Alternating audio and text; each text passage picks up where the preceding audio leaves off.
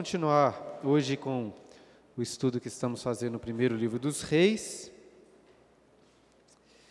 Mas antes de irmos lá para o livro dos Reis, no capítulo 14, eu queria convidá-los a abrirem suas Bíblias no Evangelho segundo Marcos, capítulo 2, versículos 15 a 17. Primeiro eu vou fazer uma oração, depois leremos esse texto é, Evangelho de Marcos, capítulo 2.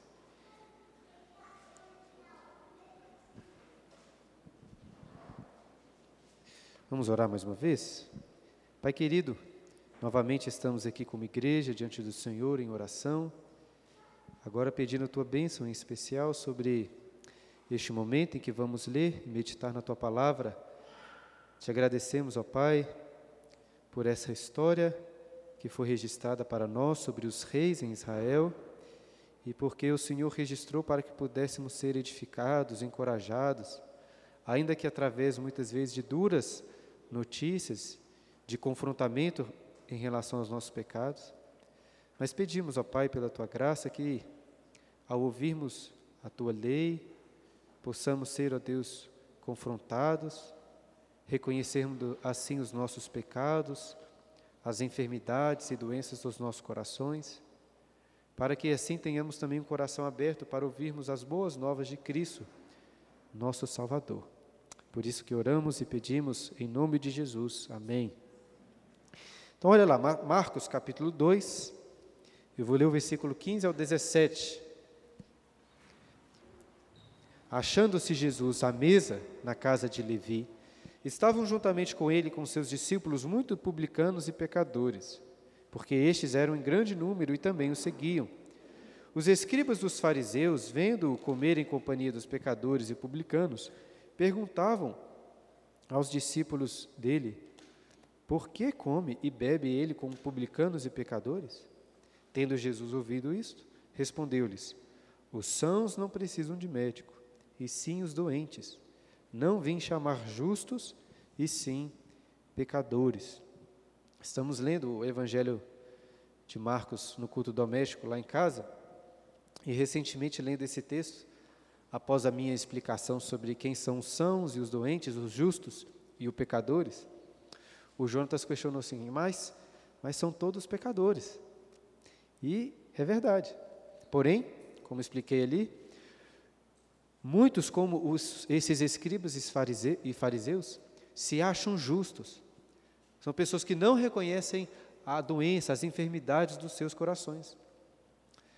O Evangelho de Jesus, as boas novas de salvação, só pode alcançar o coração daquele que antes compreendeu as duras novas da lei de Deus, que expõe suas vergonhas e revela assim quão pecador, quão doente é o seu coração.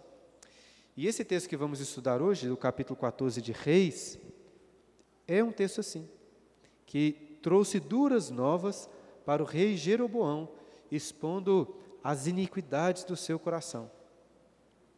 Hoje é o primeiro dia do ano. Não sei aí quais são as suas expectativas para o ano de 2023. Por um lado, o primeiro dia do ano não é nada diferente dos demais. Né? Lá em casa, por exemplo, fomos dormir cedo ontem, como geralmente fazemos todos os dias, sem nos preocuparmos tanto assim com a virada do ano.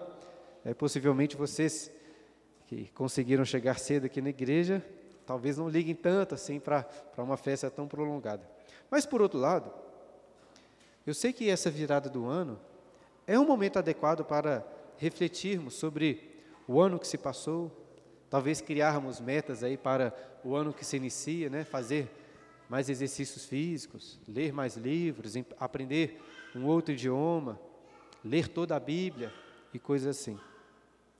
E pastores costumam aproveitar então momentos como este para para encorajar os crentes a se dedicarem no ano mais ao Senhor. Eu também queria hoje encorajá-los nesse novo ano de 2023, mas talvez de uma forma um pouco inesperada.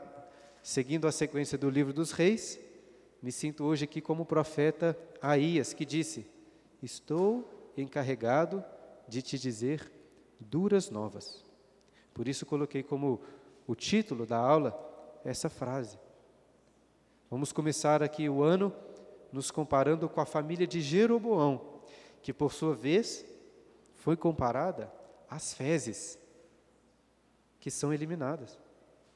Veja, nós, por nós mesmos, não somos dignos de um ano abençoado, com promoção lá no seu trabalho, com boa saúde, com um governo mais justo. O que mais precisamos esse ano, como em qualquer outro ano, é reconhecer que nossos pecados naturalmente nos fazem desprezíveis, fedidos. É como um, como um monte de cocô mesmo, que precisa ser descartado.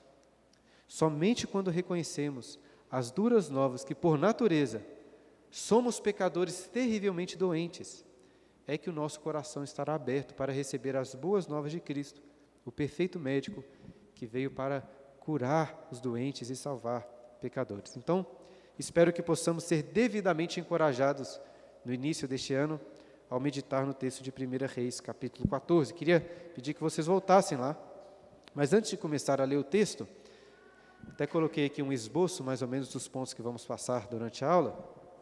É necessário lembrar que essa história faz parte de uma grande narrativa, na qual o autor do livro dos reis está descrevendo o declínio e a queda do reino de Israel.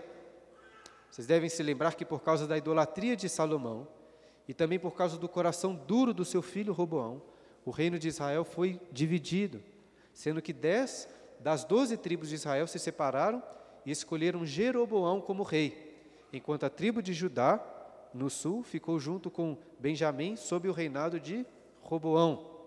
E estou repetindo aqui essas informações, como fiz nas últimas aulas, porque é importante que vocês guardem essa, essa divisão já que a partir deste momento do livro, leremos sempre sobre dois reis em paralelo: o rei das tribos do norte, chamado Israel, e o rei da tribo de Judá, no sul, que incorporou também a tribo de Benjamim. E na última aula, lemos que Jeroboão, no norte, instituiu uma nova religião, com novos sacerdotes, com novos locais de adoração, para que o povo do norte não tivesse que peregrinar todos os anos ao templo em Jerusalém, lá no reino de Judá, no sul.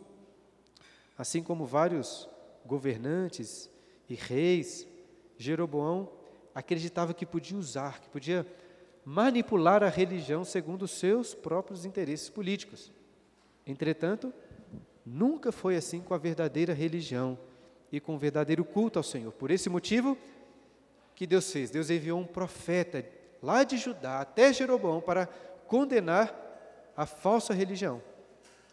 E mesmo com vários sinais de poder que foram evidenciados por aquele profeta, Jeroboão, infelizmente, permaneceu com seu coração duro, não quis se sujeitar à palavra de Deus, não se arrependeu da idolatria. Dessa forma, olha aí, o capítulo 13 encerra dizendo, versículo 34: Isso se tornou em pecado a casa de Jeroboão, para destruí-la e extingui-la da terra. Já o capítulo 14, que vamos estudar hoje, expande esse versículo, contando melhor sobre a destruição e a extinção da casa de Jeroboão. Olha então o versículo 1. Naquele tempo, adoeceu Abias, filho de Jeroboão. Eu não acho que sempre precisamos de parar para refletir sobre o significado dos nomes dos personagens bíblicos, até porque a origem desses nomes, o significado é muito incerto às vezes. Mas Várias outras vezes, esses significados parecem ser importantes na interpretação do texto, como parece ser o caso de Abias. Abias significa meu pai é Iavé. Ab, em hebraico, vem de pai, e Ias é um, como se fosse um diminutivo para Iavé. Meu pai é Iavé. Ou seja, parece que ao dar o nome, este nome ao filho, Jeroboão, o pai, estava indicando que queria consagrar o seu filho ao Senhor, a Yahvé. Apesar da sua falsa religião, Jeroboão não parece ser um rei completamente avesso às coisas do Senhor. Você, por exemplo, já deve ter conhecido alguém, ou algum pai, que apesar de não se importar tanto em seguir a palavra de Deus, quer que os seus filhos sejam crentes. Os pais quase não frequentam igreja, mas fazem questão de levar os filhos para serem batizados.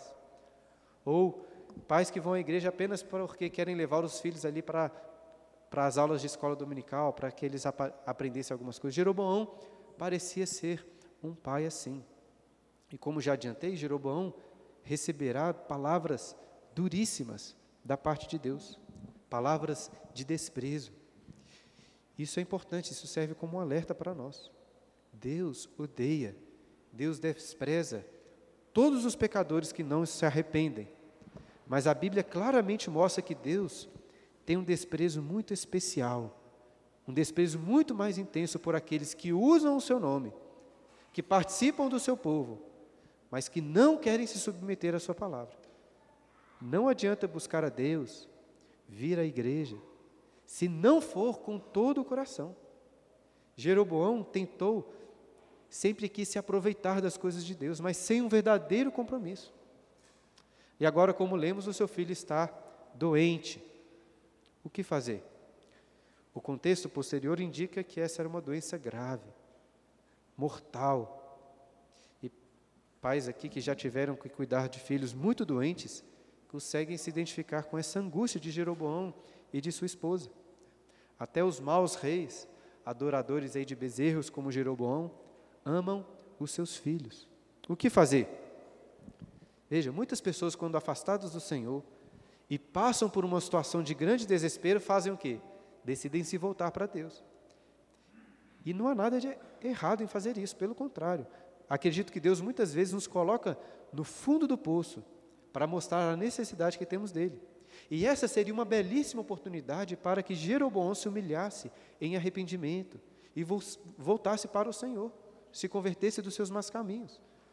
O problema é que muitos que buscam a Deus não querem realmente se arrepender e se sujeitar à vontade do Senhor. Esse parece ser o caso de Jeroboão. E como o profeta do capítulo anterior, aquele que restaurou o braço de Jeroboão, estava morto, Parece que o único outro profeta de confiança era o profeta Aías, que lá no capítulo 11 tinha se encontrado com Jeroboão e dito que o reino seria dividido e Jeroboão seria o rei sobre dez tribos de Israel. Ou seja, se Aías no passado profetizou uma boa palavra, pode ser que agora ele também tenha uma boa palavra para o filho doente de Jeroboão. Olha o versículo 2 e 3.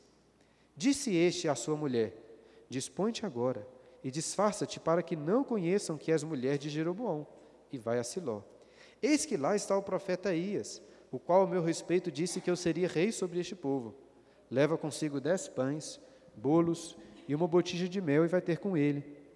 Ele te dirá o que há de suceder a este, a este menino. Por que será que Jeroboão envia sua esposa? Por que esse disfarce? Porque, infelizmente, encontramos o mesmo Jeroboão de antes, aquele rei que acreditava poder manipular um profeta de Deus seu, para o seu benefício. Como assim? Jeroboão devia saber muito bem que Aías, o profeta Aías, não estava satisfeito com aqueles bezerros de ouro em Israel, visto que o, o profeta Aías mesmo tinha alertado a Jeroboão antes que ele deveria andar nos passos de Davi, obedecendo a palavra e os mandamentos de Deus. E assim eu acho que no fundo Jeroboão sabia que se ele se apresentasse ao profeta diretamente, receberia uma dura palavra por causa da sua desobediência. E seu tolo objetivo então, ao enviar sua esposa disfarçada com alguns presentes, era qual? Era o de tentar enganar, e receber assim uma boa palavra por parte do profeta. O problema é que Jeroboão já tinha recebido uma boa palavra da parte de Deus, através desse mesmo profeta, mas ele desprezou a palavra.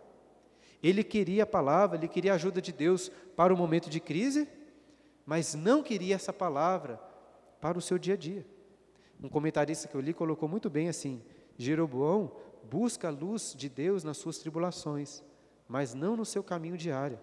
Ele não quer viver com a palavra, ele quer apenas visitá-la, assim como se faz com uma prostituta. Perceba como que a falsa religião cegou o coração de Jeroboão. O disfarce que ele propôs aqui não faz sentido qualquer.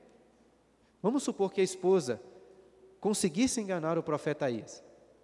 Pensa comigo, qual é o valor de um profeta que pode ser enganado assim? Qual é o valor de um Deus que concederia a cura ao filho através de enganos? No desespero, Jeroboão buscou o Senhor, mas ele não queria realmente se arrepender e se humilhar dos seus maus caminhos. Qual é o sentido aqui de buscar o profeta de Deus sem um verdadeiro arrependimento? Nada disso faz sentido.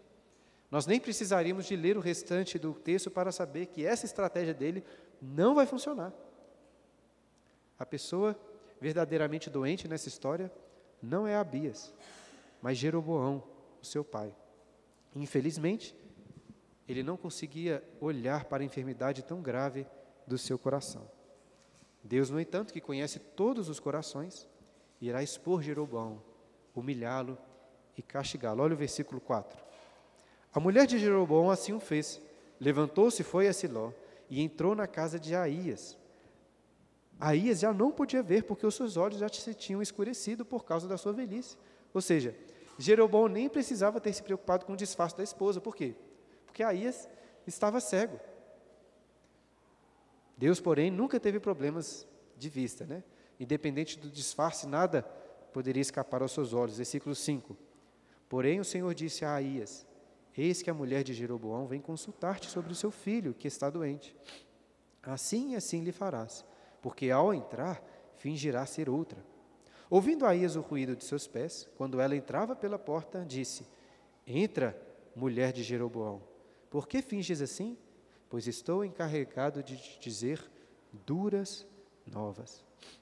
Então, se essa esposa tinha alguma esperança com o plano do marido, assim que pisou os pés na, na porta do, da casa do profeta, tudo foi por água abaixo.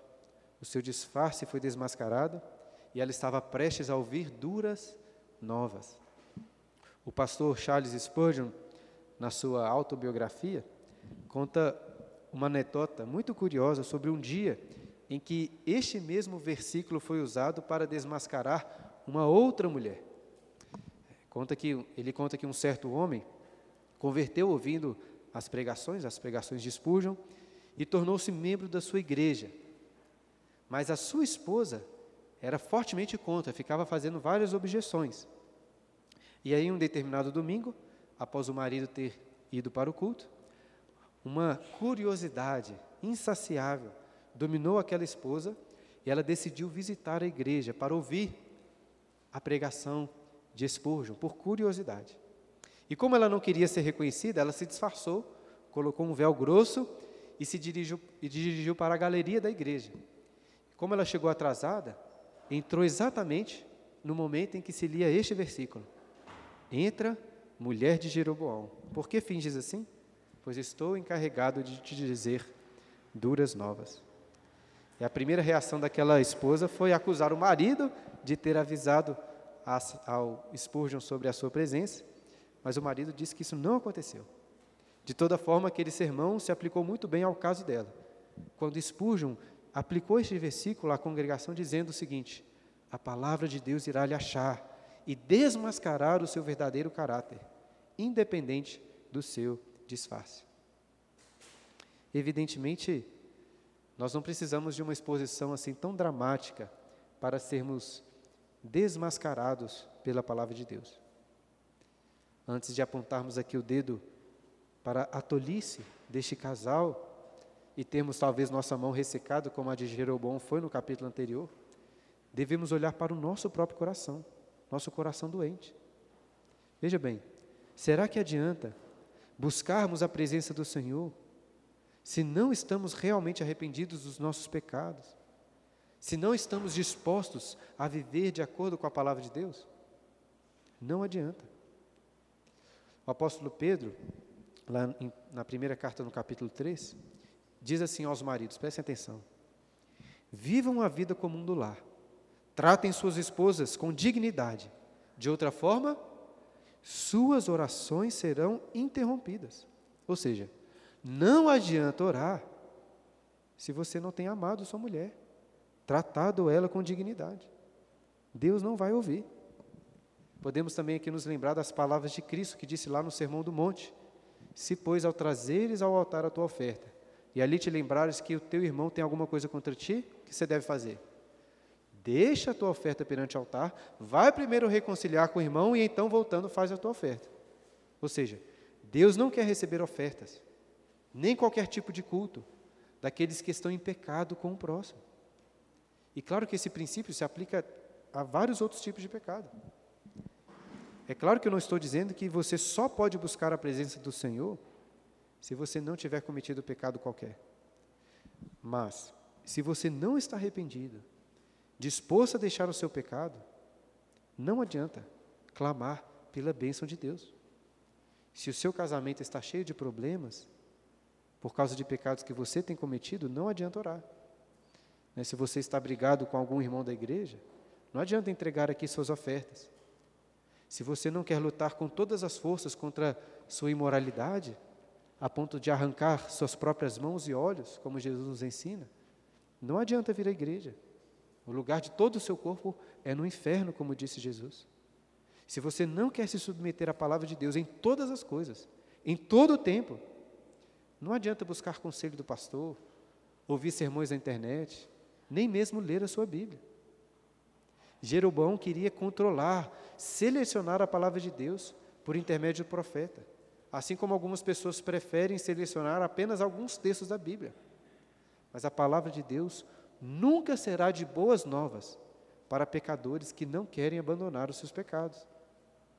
Os evangelhos, as boas no... o evangelho, né, as boas novas, são para os que se acham não, não são para os que se acham saudáveis, mas para aqueles que reconhecem estar doentes e querem então a cura para os seus pecados.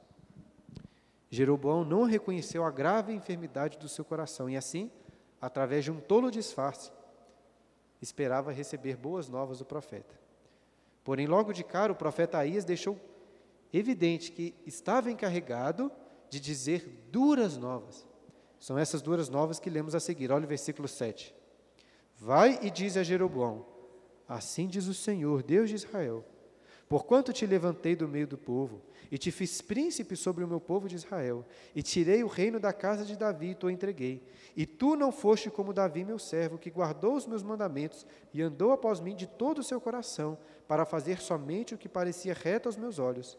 Antes fizeste o mal, pior do que todos os que foram antes de ti, e fizeste outros deuses imagens de, de fundição para provocar minha ira e me viraste as costas. Vamos pa pausar aqui para antes do castigo, para entender o que Deus está dizendo. Percebe como essas palavras iniciais marcam um claro contraste entre primeiro o que Deus fez e depois o que Jeroboão fez. Deus levantou Jeroboão como rei sobre o povo de Israel entregou uma grande parte do reino nas suas mãos. Deus o abençoou ricamente, porém Jeroboão desprezou essas bênçãos. Deu costas para Deus e cometeu um mal terrível, pior do que os que foram antes dele, fabricando deuses e imagens de fundição. E você deve ter reparado aí no texto que Deus julgou Jeroboão segundo o padrão de quem? Segundo o padrão de Davi, sobre o qual é dito, olha o versículo 8 novamente. Davi, meu servo, que guardou os meus mandamentos e andou após mim de todo o seu coração, para fazer somente o que parecia reto aos meus olhos. O que, o que você acha desse tipo de, de afirmação sobre Davi? Como nós estudamos aqui o livro de Samuel na igreja, conhecemos bem os vários erros de Davi, inclusive aqueles erros que foram diretamente repreendidos por Deus. Por que então Deus o considera como alguém que fez somente o que era reto. Talvez Deus esteja apenas se referindo ao pecado de idolatria, um pecado que não foi cometido por Davi, pelo menos não nesse sentido aqui. Claramente, este era o grande erro de Jeroboão. Ainda assim, eu não estou convencido de que, de que este é o sentido no qual Davi andou após o Senhor, como o texto diz, com todo o seu coração. A meu ver, a grande diferença entre Davi e Jeroboão é a mesma diferença que havia entre Davi e Saul. Qual é a diferença? Um sincero arrependimento, movido pela graça de Deus. Davi pecou gravemente, mas o seu coração era de Deus. Portanto, sempre que repreendido, Davi reconhecia a enfermidade do seu coração, se arrependia e se voltava para Deus, entregando toda a sua vida nas mãos do Senhor. O verdadeiro e sincero arrependimento, movido pela graça de Deus, é o que garante, até ao pior dos pecadores, um coração completamente reto aos olhos de Deus. Mas não era esse o caso de Jeroboão. Ele buscou a Deus e ele até podia reconhecer que estava errado em algumas coisas, mas ele não estava arrependido. Por quê? Porque ele não queria deixar os maus caminhos que provocaram a ira de Deus. E Jeroboão queria apenas usar religião, pensando nos seus próprios interesses, como se Deus estivesse ali simplesmente para satisfazer os seus desejos. E não são poucos que ainda hoje buscam a Deus, se tornam membros da igreja, pensando apenas nos benefícios que isso pode trazer para a sua vida, para a sua família. Pensa comigo aqui. Qualquer pessoa que se achegar no nosso meio, muito provavelmente vai ser bem recebida, vai ser ajudada quando passar por dificuldades, vai ter um convívio aqui gostoso, amistoso, pessoas legais, vai comer um lanchinho gostoso, né? vai ter boas influências para os seus filhos. E qual é o custo de tudo isso? Né, você pode aí contribuir com, com 10 reais por mês ou nem contribuir, que ninguém vai chamar atenção na igreja. Ninguém nem vai ficar sabendo. Se você participar de pelo menos uns 50% das programações aos domingos, ninguém vai incomodá-lo. Nem precisa de vir à reunião de oração, né? Já que boa parte das pessoas da igreja não vem. E quando for um domingo, igual hoje, né? Após o Réveillon, todo mundo vai entender, né? Dormiu mais tarde, não conseguiu vir para a escola dominical. Ou seja, não é um sacrifício tão grande assim fazer parte da igreja, considerando os vários, vários benefícios que podemos receber. Calculando por essa perspectiva, faz sentido querer fazer parte da igreja, ainda que sem uma fé genuína em Cristo. E o melhor talvez seja conseguir se auto-enganar e ficar com a consciência tranquila. Né? Já que eu faço parte aqui da igreja, está tudo bem. Entretanto, se a Bíblia é verdade, é a verdade, e ela é a verdade, esse cálculo não vale a pena de forma alguma. Porque é muito melhor, ou pelo menos muito menos pior, ser um ateu do que um falso crente. Porque são estes, os falsos crentes, como Jeroboão, que receberão uma ira ainda mais intensa da parte de Deus. Apesar dos seus pecados, Jeroboão acreditava ser um servo de Deus que podia ir ali até o profeta ele até escolheu o nome do seu filho Abias, que significava filho de Yahvé. Ele acreditava que podia adorar ao Senhor, receber suas bênçãos, mesmo sem deixar a sua idolatria. Assim como muitas pessoas hoje dizem ser crentes, mas não possuem um compromisso sincero de se submeter à palavra de Deus em todas as coisas. Mas é claro que Deus não aceita ser tratado assim com tanto desprezo. Pelo contrário, sua ira é ainda mais intensa contra estes falsos crentes. Jeroboão provocou a ira de Deus e esperava por boas novas, mas não. Deus irá desprezá-lo, irá castigar toda a sua descendência. Olha o versículo 10. Portanto, por causa de tudo isso que disse antes, né? Eis que trarei o mal sobre a casa de Jeroboão, e eliminarei de Jeroboão todo e qualquer do sexo masculino, tanto o escravo como o livre, e lançarei fora os descendentes da casa de Jeroboão, como se lança fora o esterco, até que de todo ela se acabe. Quem morrer a Jeroboão na cidade, os cães o comerão, e o que morrer no campo aberto, as aves do céu o comerão, porque o Senhor o disse. Com Davi, Deus tinha feito uma aliança de que para sempre um dos seus descendentes se assentaria sobre o trono de Israel.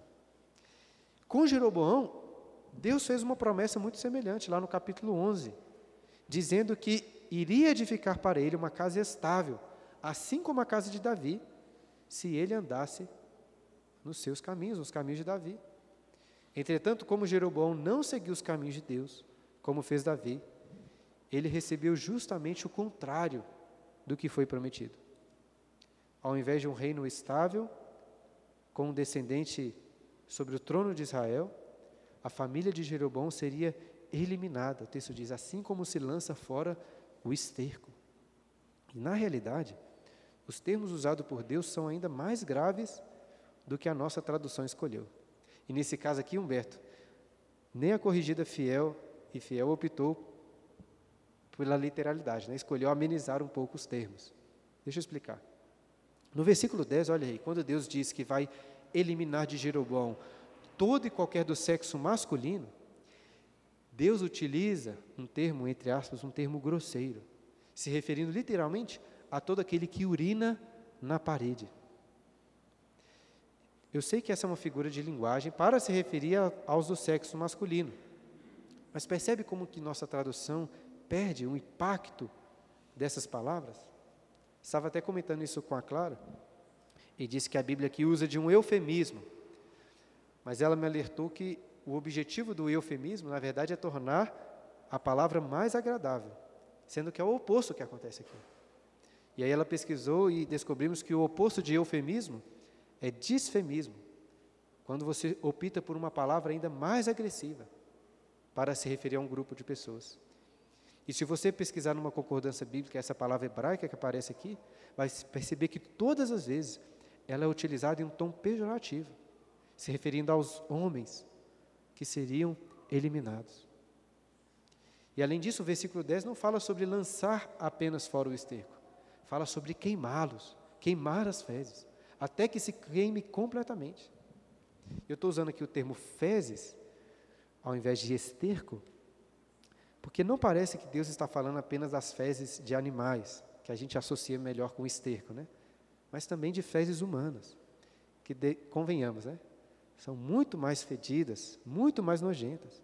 É quando os nossos filhos começam a comer a comida da casa, algo tenebroso começa a sair na fralda deles. E pensa, se hoje já é desagradável lidar com o cocô dos nossos filhos, ou com o cocô da nossa casa, mesmo tendo lá vasos sanitários, um amplo sistema de recolhimento de lixo para as fraldas, imagina como era desagradável lidar com as fezes naquele, naquele contexto, naquele período.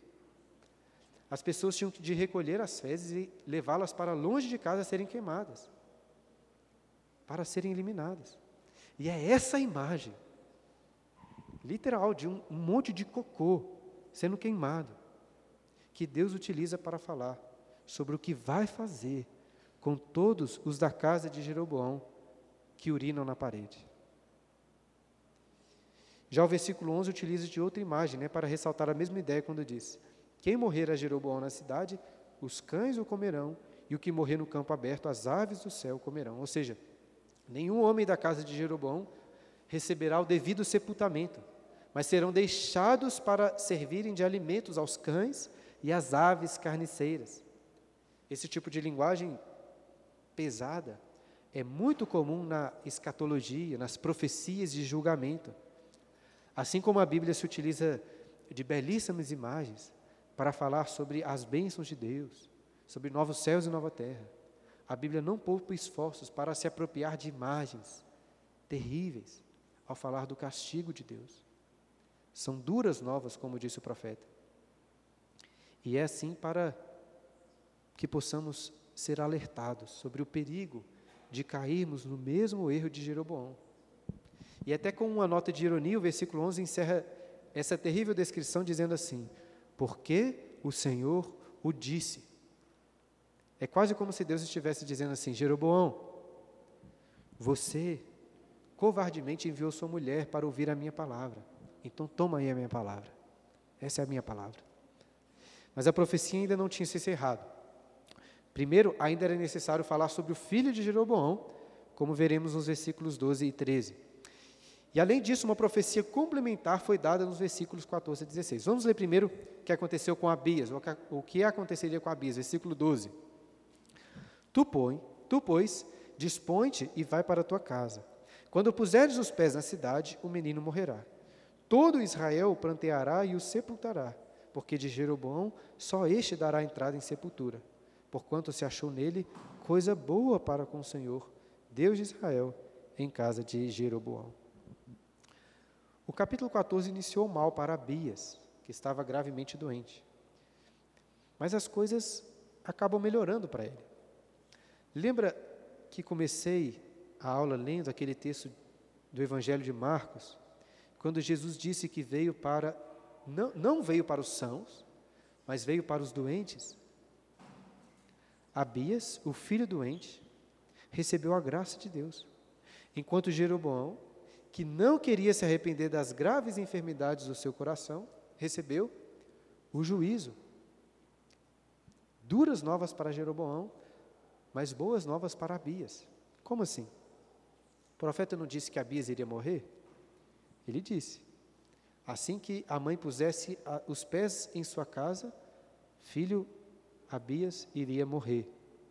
Entretanto, perceba que, pela continuação do texto, que, à luz do que iria acontecer com o restante da casa de Jeroboão, a morte, essa morte antecipada de Abias, foi uma bênção, porque ele seria o único filho devidamente sepultado, enterrado. Pode parecer estranho, mas essa é claramente uma bênção de Deus. Tanto que o texto diz aí que de toda a casa de Jeroboão, nesse filho, em Abias, se achou coisa boa para com o Senhor. Apesar da Bíblia não dizer nada mais sobre Abias, acho que com segurança podemos afirmar que ele tinha uma fé sincera em Deus.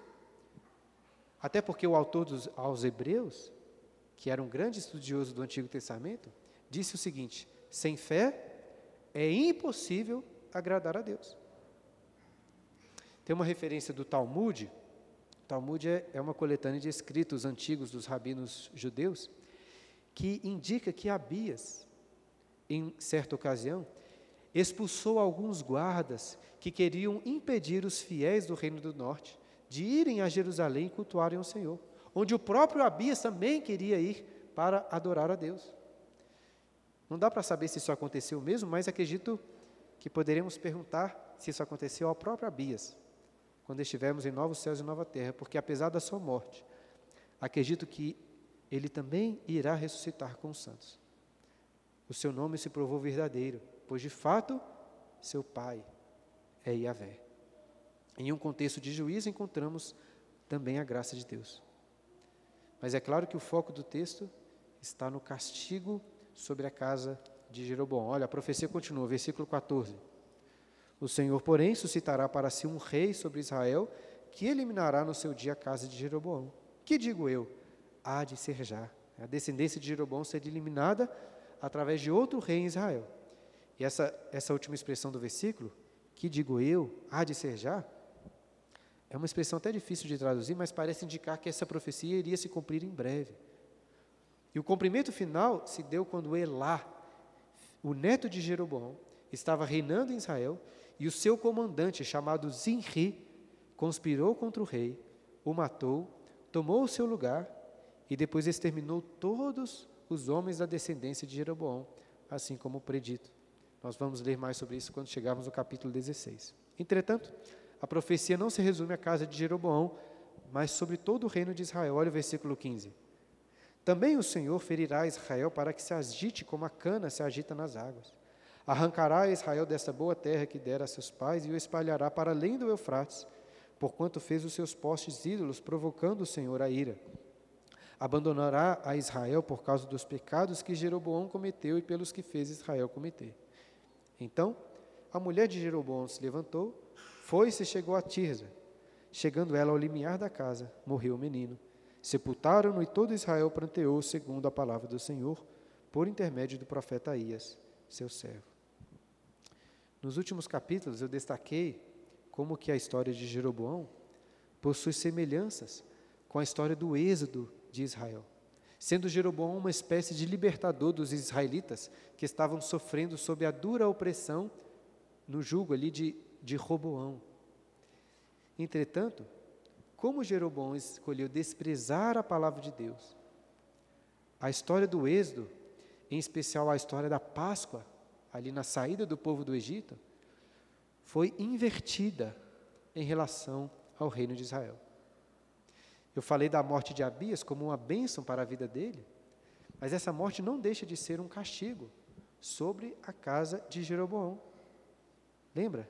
Semelhante ao que aconteceu na Páscoa, quando o anjo do Senhor passou pelas casas, matando os primogênitos, a mulher de Jeroboão levou a palavra de juízo contra a sua casa, Assim que chegou ali no limiar da porta da sua casa, o menino morreu.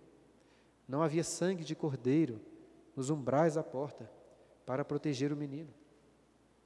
Um êxodo invertido é profetizado nessas palavras. Reparei, ao invés de passarem seguros pelo mar, Israel, Deus predisse, predisse seria agitado como a cana se agita nas águas.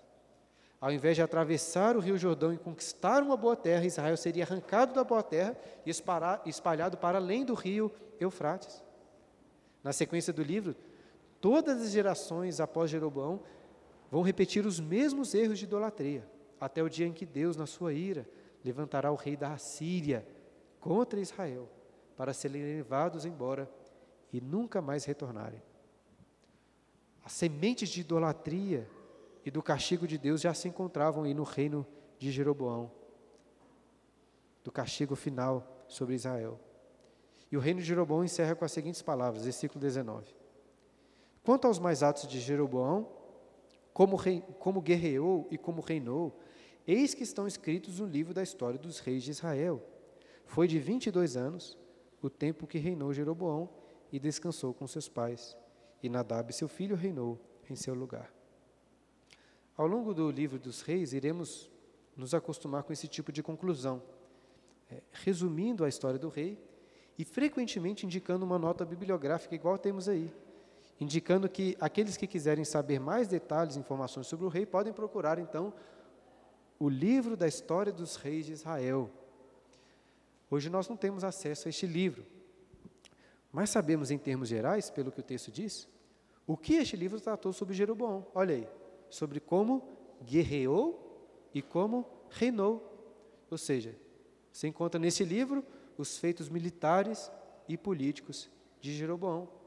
Estavam ali todas as principais notícias sobre o seu reino, sobre os seus pronunciamentos, sobre as medidas que ele tomou para a economia, sobre as guerras que ele travou, sobre os problemas de, de corrupção ali.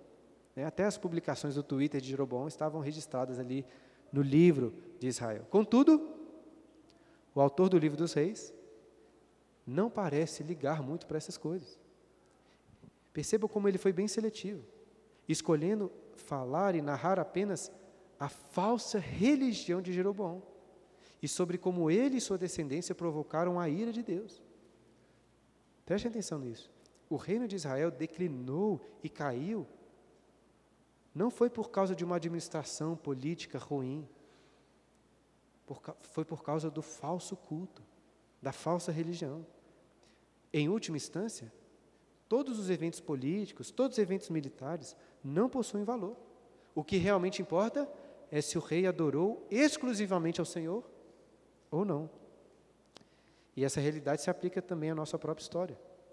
No final da, da vida, no final da sua vida, os demais eventos e acontecimentos pouco importam, quando comparados à importância de cultuarmos, de servirmos ao verdadeiro Rei, ao verdadeiro Deus de Israel.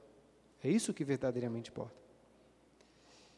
E estamos aqui hoje na igreja, né, um domingo bem cedo, logo após o Réveillon, para ouvir a palavra de Deus sendo exposta.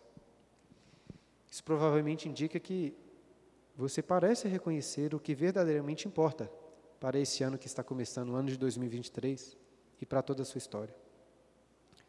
Mas não podemos nos agarrar em uma falsa religiosidade. Infelizmente, são muitos que viram um ano na igreja, ou que acordam bem cedinho para virem à igreja, mas que, como Jeroboão, não estão verdadeiramente arrependidos dos seus pecados, nem querem se submeter à palavra de Deus. Toda a nossa religiosidade é vã se o nosso coração não for totalmente do Senhor. Podemos ser membros aqui da igreja, participar da reunião de oração, da escola dominical, dos cultos, mas nenhuma dessas coisas pode disfarçar nosso, do nosso coração a idolatria, a corrupção.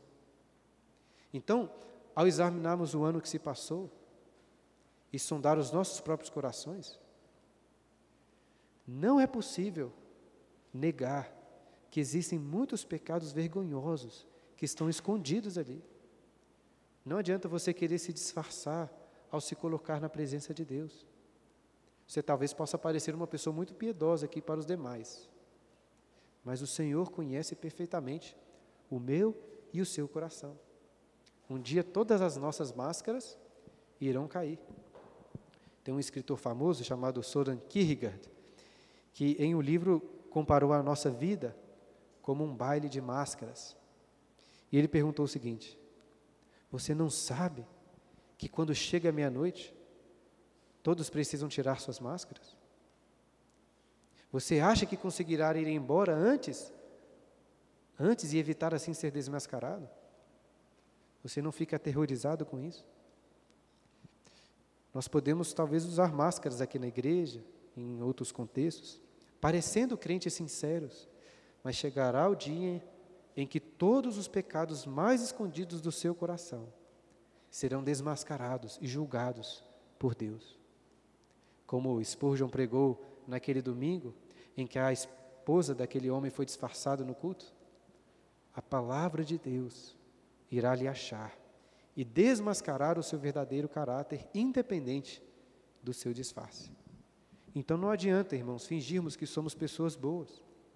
Assim como Jeroboão, viemos até a presença de Deus para ouvir Sua palavra. E o profeta Aías hoje nos revela também: Eis que estou encarregado de te dizer duras novas. Pode parecer uma mensagem estranha para o ano novo, né? para começarmos o ano. Mas precisamos reconhecer que não somos por nós mesmos dignos de um ano abençoado, é com uma promoção no trabalho, com condições melhores, com saúde, com um governo mais justo. O que nós mais precisamos esse ano, como em qualquer outro ano, é reconhecer que nossos pecados naturalmente nos fazem desprezíveis, nos fazem fedidos como aquele monte de cocô que precisa ser queimado. E por que precisamos de ouvir isso hoje? Porque somente quando reconhecemos as duras novas de que por natureza somos pecadores terrivelmente doentes, é que o nosso coração estará aberto para receber as boas novas. Infelizmente, Jeroboão ouviu as duras novas, mas endureceu o seu coração, não quis se arrepender. Nós não sabemos qual foi a reação da sua esposa, ela permaneceu em silêncio durante toda a narrativa. Mas nós não precisamos de nos calar quando ouvirmos as duas duras novas de que nós também provocamos a ira de Deus. Assim como Davi, quando ouviu a palavra de juízo por causa dos seus pecados, nós podemos nos arrepender dos maus caminhos e clamar pela graça de Cristo. Cristo, o perfeito médico que veio para curar os doentes que veio para perdoar todos os nossos pecados, concedendo-nos um coração limpo, perfeitamente puro diante de Deus. A nossa esperança não está em cura para nossas doenças, não está em um bom ano nessa terra, pois ainda que nós morramos este ano, como Abias morreu, nossa esperança está em acharmos graça diante de Deus. Através de Cristo, ao, invés de provocarmos a ira do Senhor, o mesmo que foi dito em relação a Abias, é dito sobre nós. Se achou nele coisa boa para com o Senhor. Através de, através de Cristo, nós nos tornamos como Abias, verdadeiros filhos de Yahvé. Então começamos hoje o ano ouvindo duras novas, mas duras novas que nos preparam para receber com alegria as boas novas de salvação que temos no perfeito Abias, o verdadeiro filho de Yahvé, o perfeito rei, filho de Davi. Este sim guardou os mandamentos de Deus e andou perante o Senhor com todo o seu coração para fazer somente o que parecia reto aos olhos de Deus. Entretanto, ele escolheu sofrer o castigo, o nosso castigo. Ele foi desprezado em nosso lugar mais desprezado do que as fezes quando são queimadas. Ele assumiu todas as nossas enfermidades, todos os nossos pecados, provocando e provando toda a ira de Deus naquela cruz. Porém, a morte de Cristo, do filho de Avé, o perfeito Abias, não foi como a morte do filho de Jeroboão, não foi uma Páscoa invertida. Cristo foi o perfeito Cordeiro Pascual, morto para nos livrar do juízo de Deus, para nos libertar da escravidão do pecado e nos levar para Canaã celestial. Então, que essas boas novas possam encher nossos corações, nos encorajando a cultuarmos sinceramente ao Senhor e unicamente ao Senhor nesse ano de 2003, quer dizer, no ano de 2023 e até o fim dos séculos. Amém? E aí, querem tirar alguma dúvida, perguntar alguma coisa sobre o texto que nós lemos? Alguém gostaria de fazer algum comentário, alguma pergunta? Somos poucos aqui, não precisa de ficar se constrangido, menos constrangido ainda hoje, né? Alguém? Gostaria de comentar alguma coisa, perguntar sobre o que nós lemos? Se não, não tem problema não. Alguém? Não? Irmãos, vamos fazer uma oração e, e assim a gente está encerrado aqui. Pai querido, mais uma vez te agradecemos pela tua palavra. Te agradecemos, Senhor, porque viemos hoje à tua casa com nossos irmãos para ouvirmos a tua palavra. E, Senhor, ouvimos aqui duas novas, que expõem as vergonhas dos nossos corações, os pecados, mostram que somos doentes por natureza, pecadores. Mas assim o Senhor também nos prepara para recebermos as boas novas de Cristo mais uma vez, confirmando o Evangelho de Cristo em, nosso, em nossos corações. De, que, apesar de pecadores, fomos transformados por Cristo. E assim, fomos achados em justiça, em retidão diante dos teus olhos, ó Pai. Através da justiça de Cristo, nós temos um coração perfeito, sem qualquer mancha de pecado, um coração plenamente obediente.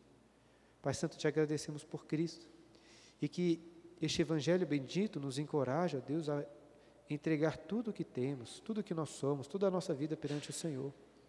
Não permita, Deus, que permaneçamos com pecados arraigados, com idolatrias, assim como Jeroboão.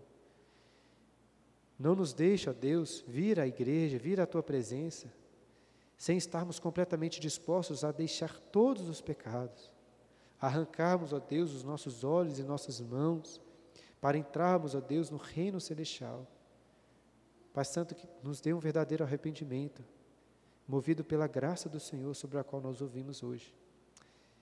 E assim o Senhor abençoe as nossas vidas e a vida da sua igreja.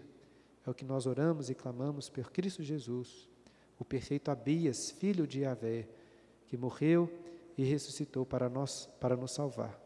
Em nome de Jesus nosso Salvador. Amém.